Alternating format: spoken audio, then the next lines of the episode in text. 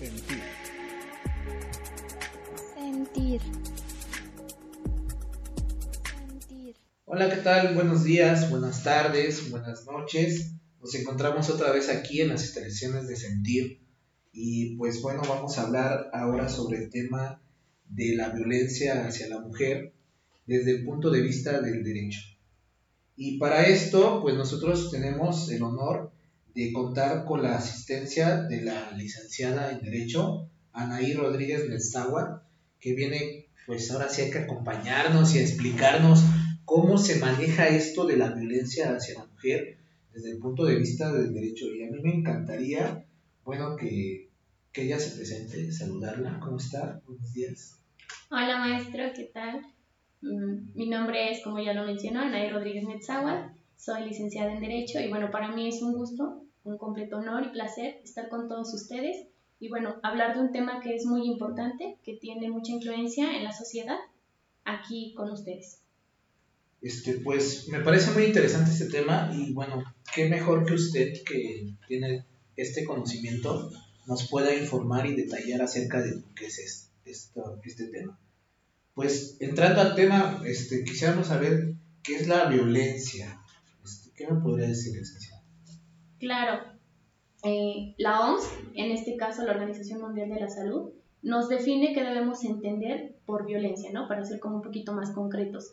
Y esta nos señala que es el uso intencional de la fuerza física, o en este caso también pueden incluirse amenazas, contra uno mismo, contra otras personas, contra otro grupo de personas, incluso una comunidad completa, que tenga como consecuencia traumatismos, daños que impidan el desarrollo y, bueno, en el peor de los casos, que se pueda generar la muerte. ¿Por qué decimos que es un, uso intencional? Bueno, porque obviamente cuando se ejerce la violencia, se tiene el objetivo de llegar a algo, de causar ese daño. Por eso hablamos de que es intencional. Ok, este, entonces, lo que nosotros debemos entender es que cualquier acto que haga la persona este, puede causar violencia a, una persona. Si, si es cualquier acto, es la pregunta, o cómo se puede catalogar ya cuando es violencia. Sí, bueno, si decimos que es de forma general violencia, sí, la podemos entender como el uso intencional de la fuerza. Si es que estamos hablando de violencia de forma general. Ok, la violencia se puede dar por medio de una palabra, por medio de, no necesariamente por medio de un golpe, pero así es como llegamos a. Ok, no, es lo que yo le, le comentaba en esta parte de que puede ser el uso de la fuerza, pero también puede incluir amenazas, ¿no? Por eso es que se producen tantos daños físicos como también daños psicológicos. Ok, y bueno, entonces, dentro de lo que es la carrera de Derecho, ¿Nos podría decir qué es la violencia contra la mujer? Claro, eh, para poder también tener un poco más de información certera, eh, existe una ley denominada Ley General de Acceso a las Mujeres a una Vida Libre de Violencia, y esta misma ley es la que nos da la definición de la violencia contra la mujer, de qué debemos entender por la violencia. ¿no? Y en este caso nos dice que es cualquier acto u omisión, basada obviamente en su género, que le cause un daño, que le cause un sufrimiento, ya sea psicológico, físico, patrimonial, económico, sexual y bueno, como le mencionaba también hace un momento, muchas de las veces culmina en la muerte. Pues sí, sí es esto algo muy delicado. Qué bueno que vino con nosotros, licenciada, y que nos esté este, ampliando esta información para pues, que todos los que las conozcamos podamos de alguna forma pues tomar cartas en el asunto si llegamos a pasar por una situación así. Usted me decía acerca de lo que es la omisión. Este, ¿Nos podría explicar o ejemplificar a qué se refiere con esta parte de la omisión? Ok, cuando hablamos de que es todo acto u omisión, entendemos el acto como un hacer. Estamos realizando, estamos ejecutando algo. Cuando hablamos de una omisión, estamos hablando de un no hacer, es decir, dejamos de hacer algo que deberíamos de hacer. En este caso, bueno, si la tomamos por ejemplo, violencia psicológica, no sé, podríamos entenderlo como el abandono o el descuido, ¿no? Hacia la persona. En este sentido estamos hablando de que no estamos ejecutando un acto, más bien estamos siendo omisos ante algo. Entonces, por ello es que yo le comento esta parte de que puede entenderse como un acto, pero también como una omisión. Ok, muy, muy detallado, o sea, digamos que el hecho de abandonar a los hijos, yo como marido abandonar a los hijos, estoy omitiendo y estoy creando violencia hacia ellos. Bueno, en este caso, sí, de alguna forma, obviamente no sería dando como a la mujer también, obviamente sí en un primer momento, pero en este caso también sería abandono de, de hogar, el abandono, no, no hacerse responsable de, de, sus hijos en este caso, en no cumplir con las disposiciones que la ley nos marca de alimentos, de proveerlos de alimentos, pues entonces obviamente estaría infringiendo en un delito. Ok, bueno, le pregunto esto porque esta situación se da mucho en muchos lugares. Claro. Y entonces, este, pues para que la mujer, ¿no? que hoy en día este, pues es parte de nuestra nación, la fuerza, pues pueda apoyarse ¿no? con esta información que usted le da. Entonces, este, otra pregunta que tengo para ustedes, ¿qué tipos de violencia existen? Claro, esta pregunta es muy importante porque nosotros, en este caso en específico las mujeres, muchas de las veces no sabemos identificar que existe violencia, ¿no? Que existe este tipo de violencia. Por lo general nosotros decimos, bueno, si son golpes, si son amenazas, entonces decimos sí existe violencia, pero no abrimos este panorama de saber qué tipos de violencia existen, ¿no? Entonces es muy importante y como le comentaba hace ratito, existe una ley, que es la Ley General de Acceso a las Mujeres a una Vida Libre de Violencia, que en su artículo 6 nos señala qué tipo de violencias existen. En este caso tenemos la violencia psicológica, tenemos la violencia física, la patrimonial, la económica, la sexual, que es una de las que más se ven hoy en día, y también tenemos la violencia en el ámbito familiar, en el ámbito laboral, docente e institucional. Ya este, si usted desea que abordemos una en específico, que podamos describir alguna, bueno, pues, pues sí, nos gustaría saber, más bien a nosotros a la audiencia, este, que nos puede especificar algún tipo de violencia que usted cree que no se tenga mucha información. Nos interesaría para poder este, informar a nuestra audiencia. Ok, bueno, en este caso me gustaría tal vez abordar la parte de qué es la violencia patrimonial, la violencia económica, que como ya le mencionaba, eh, muchas de las veces no sabemos que existe violencia en estos ámbitos, no, no sabemos a qué se refiere, cómo puede manifestarse y entonces sí considero que puede ser un tema muy, muy relevante, ¿no? En este caso, primero me permito hablar de lo que es la violencia patrimonial. La, podemos entender de igual forma como un acto u omisión que afecta a la supervivencia, en este caso, pues de la víctima. ¿Cómo? Bueno, se puede manifestar a través de la transformación, la sustracción, la destrucción o la retención de algunos objetos personales, es decir, de la víctima, eh, valores o derechos patrimoniales económicos, obviamente que están destinados pues a la supervivencia de la víctima. En este caso hablamos entonces de violencia patrimonial.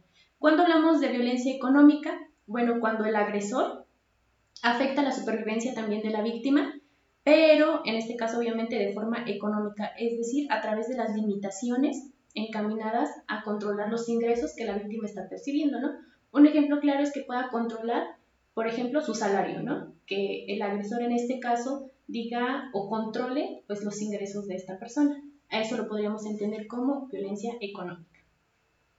Ok, este, hablábamos en el programa, en uno de los programas anteriores, sobre la parte de humillación hacia la mujer. Este, a veces se dan cuenta las mujeres de que están siendo, no están siendo humilladas, ¿no? Con el simple hecho de este, decirles algún apodo exhibirlas de, la familia. Esto, ¿cómo se podría abordar dentro de la parte del derecho? Ok, entonces si hablamos de, humillaciones, de minimizarla, de decirle palabras poco agradables, ¿no? Estamos hablando entonces de un tipo de violencia psicológica.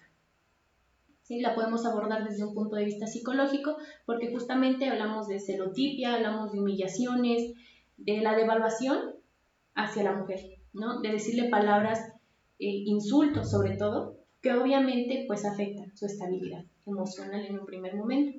A eso es a lo que podríamos encuadrar en este tipo de violencia, que como le comento, sería la violencia psicológica. Ok, bueno, este, a mí me gustaría saber por qué, por qué existe la violencia. Ok, bueno, ese es un tema también muy, muy largo, muy importante, pero desde mi punto de vista y desde un punto de vista jurídico, ¿por qué existe la violencia? Porque se ha normalizado. La violencia existe desde hace muchos años y justamente eso da paso a su normalización. Cuando nosotros recibimos cierto tipo de actos, en un primer momento puede que no sepamos que eso es violencia. Y en un segundo eh, momento, al ver esas constantes acciones, repeticiones, nosotros la normalizamos. Entonces lo entendemos como algo, pues valga la redundancia, normal. No estamos eh, conscientes de que en realidad eso es violencia. Entonces, al no estar conscientes, lo vimos como el día a día, como algo normal, como que forma parte de nosotros.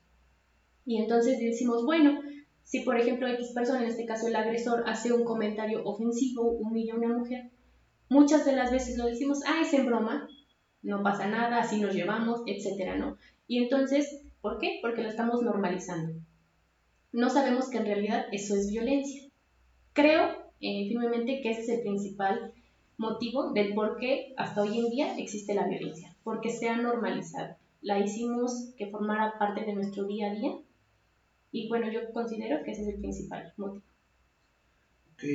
muy interesante, la verdad, lo que usted nos, nos, dice. Este, a mí me entró una duda dentro de esto que usted me está comentando.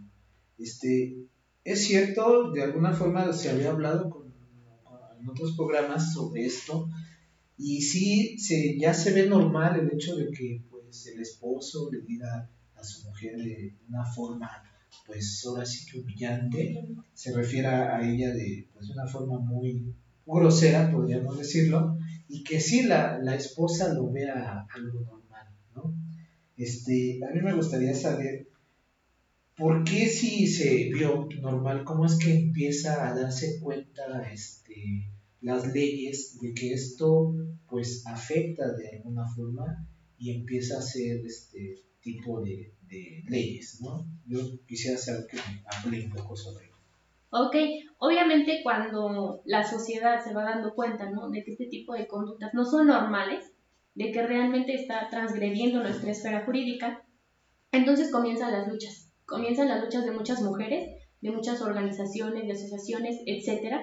Y bueno, otra también podemos hablar de la participación del Estado como eje rector, comienzan a regular esta parte, ¿no? ¿Cómo comienzan a regularla? Bueno, en primer momento considerando o tomando en consideración la igualdad entre el hombre y la mujer. ¿no? La igualdad desde un punto de vista de la dignidad que tienen como personas, un equilibrio entre sus derechos y obligaciones, pero obviamente sin olvidar las diferencias biológicas que existen entre el hombre y la mujer. Entonces, una vez que se tiene en cuenta esta parte de que debe de existir la igualdad, de que se debe respetar la dignidad de las mujeres, se comienza en esta lucha por crear leyes, porque se reconozcan y se protejan los derechos de las mismas. ¿Sí? Y entonces comienzan las modificaciones, por ejemplo, a nuestra constitución en el artículo cuarto, cuando ya se establece la igualdad entre el hombre y la mujer, se crea la Ley General de Acceso a las Mujeres a una Vida Libre de Violencia ¿Para qué? Para que en primer momento se defina la violencia, las modalidades que pueden existir, es decir, para que a la mujer le sea más fácil identificar cuando está siendo víctima de violencia y qué se puede hacer ¿no? ante eso.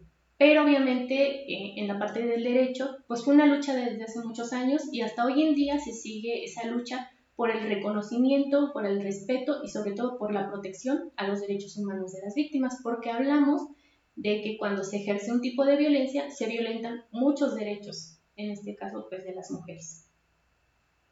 Ok, muy interesante. A mí me gustaría saber, este, supongo que por, esto de la igualdad entre hombre y mujer, este, que de alguna forma se corrompen los derechos de, la mujer, este, ¿usted ha sufrido de algún tipo de violencia? Sí, claro. Eh, de hecho, es feo reconocerlo y decirlo, pero yo creo firmemente que todas hemos sufrido en algún momento un tipo de violencia. Tal vez no la hemos identificado, tal vez, como les comentaba hace ratito, al no saber que existe ese tipo de violencia, no sabemos que estamos siendo víctimas. Pero sí creo que todos en algún momento hemos sufrido tanto de violencia física, tanto de violencia pues psicológica, ¿no? que son las más usuales, o incluso la parte de la violencia sexual también. Creo que existe un gran número de víctimas en este sentido. Son las violencias que, el tipo de violencia que más vemos en nuestro día a día. Y bueno, de manera personal, sí en determinado momento pues fui víctima de ello. Ok. Bueno, supongo que esto fue antes de que usted estudiara esta licenciatura, que volviera una licenciada en Derecho. Este, si usted hubiera sabido que está siendo víctima de esta violencia, este, ¿qué es lo que recomienda que, se haga? Yo creo que acudir ante la autoridad, ante la instancia competente, para dar a conocer, obviamente, a la autoridad que estoy siendo víctima de violencia, ¿no? Y entonces que se pueda proceder de forma legal, que se pueda hacer la, la denuncia correspondiente para que, bueno, se siga, se hagan las investigaciones pertinentes y obviamente se pueda encontrar una solución y yo víctima pues me pueda sentir protegida, ¿no? Aquí es donde interviene también pues la autoridad, la parte del Estado, que tiene eh, el objetivo principal pues de salvaguardar y de proteger nuestros derechos, ¿no? Si yo supiera cuando a lo mejor en determinado momento fui víctima de violencia, ¿qué tenía yo que hacer? Pues lo hubiera yo hecho en ese momento, ¿no? En un primer eh, punto, para dejar de, sufrir violencia y en segundo, para que más mujeres no sean víctimas de ello. Porque obviamente sabemos que un agresor eh, no nada más puede tener ese tipo de conductas conmigo, sino que puede tener ese tipo de conductas con muchas otras mujeres. Y tal vez con una sola mujer que acuda a la instancia correcta, que haga la denuncia correspondiente, pues puede salvar a muchas otras mujeres de que en determinado momento este agresor pues las violente. Ok, entonces, este, de alguna forma, lo principal que se debe hacer es ir hacia las autoridades. A mí me gustaría saber, este, pues las mujeres que nos están escuchando, a veces no se dan cuenta de que son violentadas. Entonces, ¿cómo ellas podrían identificar cuando son violentadas? O sea, nada más sería así como me estoy sintiendo mal, se me hace incómodo esto que está pasando, este, cómo podría identificar la mujer este tipo de violencia para poder pues ya las autoridades. Yo creo que lo primero que se debe hacer es eso, eh, el identificar que yo estoy siendo víctima de violencia, en este caso, bueno, yo les comentaba, existen distintos tipos de violencia, ¿no? Entonces una mujer puede decir, bueno, yo me identifico en esta parte, ¿no? Yo les decía, eh, existe esta ley, bueno, me remito a ella y digo, ah, yo estoy sufriendo estos actos o yo creo que encuadra lo que me está sucediendo con esta definición, ¿no?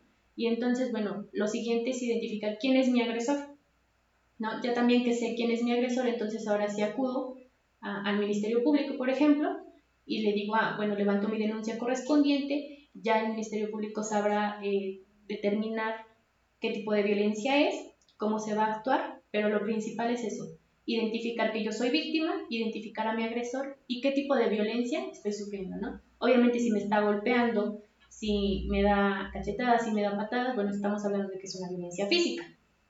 No, si me está humillando, si me está degradando como persona, como mujer en este caso, bueno, hablamos de que es violencia psicológica, ¿no? Ahora, pues la peor, ¿no? Si está dañando mi cuerpo, eh, mi sexualidad, pues obviamente hablamos de violencia sexual. ¿no? Muchas de las veces existe la parte de la violación. Entonces, obviamente en esos casos, pues sí es indispensable que se acuda ante la autoridad para levantar la denuncia correspondiente. Ok, bueno, hablando sobre esto del abuso sexual y de la parte de la violación, este, bueno, he sabido que se acude al Ministerio Público este, y se les hacen ciertas pruebas a, a las mujeres que fueron violentadas. Este, a veces por esto ellas no quieren asistir a estos lugares, demandar o hacer una denuncia, no sé, ¿cómo se podría decir? Ok, sí, sí es cierto, obviamente, eh, ¿por qué se, se pide muchas de las veces, por qué se hacen este tipo de pruebas? Porque la víctima obviamente puede con el médico, porque bueno, se tiene que ver efectivamente que fue eh, violentada, ¿no? De forma sexual, como bueno, si tiene rasguños, si tiene eh, bueno, ¿cómo podríamos decirlo? Que si hizo uso de la fuerza, ¿no? Entonces, obviamente se tiene que hacer un análisis, la tiene que valorar un médico para determinar pues si fue o no violentada. Y efectivamente muchas de las veces las mujeres no acuden por esta situación, en un primer momento por pena y en un segundo porque se vuelve a sentir violentada. ¿Sí? Esto pasa que se vuelve a sentir violentada. Si ya fue violentada una vez, en este ejemplo sufrió violación, ¿no? Obviamente ella ya siente ese temor, Y muchas de las veces vamos, se encuentra y el médico es hombre. Entonces, ¿qué pasa? Ella se vuelve a sentir violentada. ¿Sí? Entonces, por eso muchas de las veces las mujeres no acuden, por este miedo que les genera. Sin embargo, eh, entiendo la parte del miedo, porque sí es cierto, pero también muchas de las veces, eh, entonces al hacer esas omisiones, pues nunca se da paso a lo que podríamos entender como justicia, ¿no? Y, y quedamos pie, o ¿qué existe con esto? Pues a que nosotros sigamos siendo violentadas. Ok, entonces a mí me gustaría saber mucho esto porque sí se, sí se da esa parte de que acuden, no quieren hacerse las pruebas porque obviamente se sienten violentadas. No sé, licenciada, usted puede sugerir si un video, un audio, puede ser este, alguna forma informativo para las autoridades para denunciar o demandar. Bueno, en este caso, eh, sí, obviamente existen muchos medios de, de prueba, llámese fotos, videos, etcétera, que puedan eh, pues aportar, ¿no? Para probar, probar, en este caso, que existe la violencia, pero bueno, sí es necesario un examen médico para determinar cuál es el grado de violencia que existe, ¿no? Si existen golpes, rasguños, eh, desgarres, ¿no? Si es que hablamos de, de una violación. E incluso, pues muchas de las veces, para determinar también eh, quién fue el agresor. Entonces, sí es necesario que bueno, se haga una valoración médica. Ok, pues esto está muy interesante. A nosotros, este, como audiencia, bueno, yo siento que esto que aporta usted es demasiado importante. Este, sí me gustaría saber si usted como mujer y como licenciada en Derecho, este, puede darnos alguna solución alguna solución este, para evitar, tal vez para prevenir la violencia o tal vez para extinguirla, ¿no? Desde su punto de vista, ¿cuál sería esta solución? Ok, el primer paso que debemos dar es ya no normalizarla.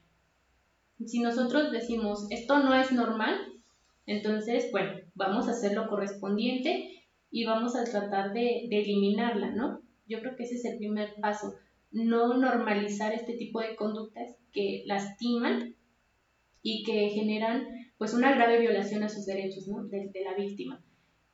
Lo siguiente es también que, el Estado continúe con esta parte de, de, sus obligaciones en materia de derechos humanos, pues de proteger, de garantizar y de reconocer los derechos de las mujeres, ¿no? Y que cuando exista una denuncia, que cuando existan antecedentes de que se está violentando a una mujer, tome las acciones pertinentes.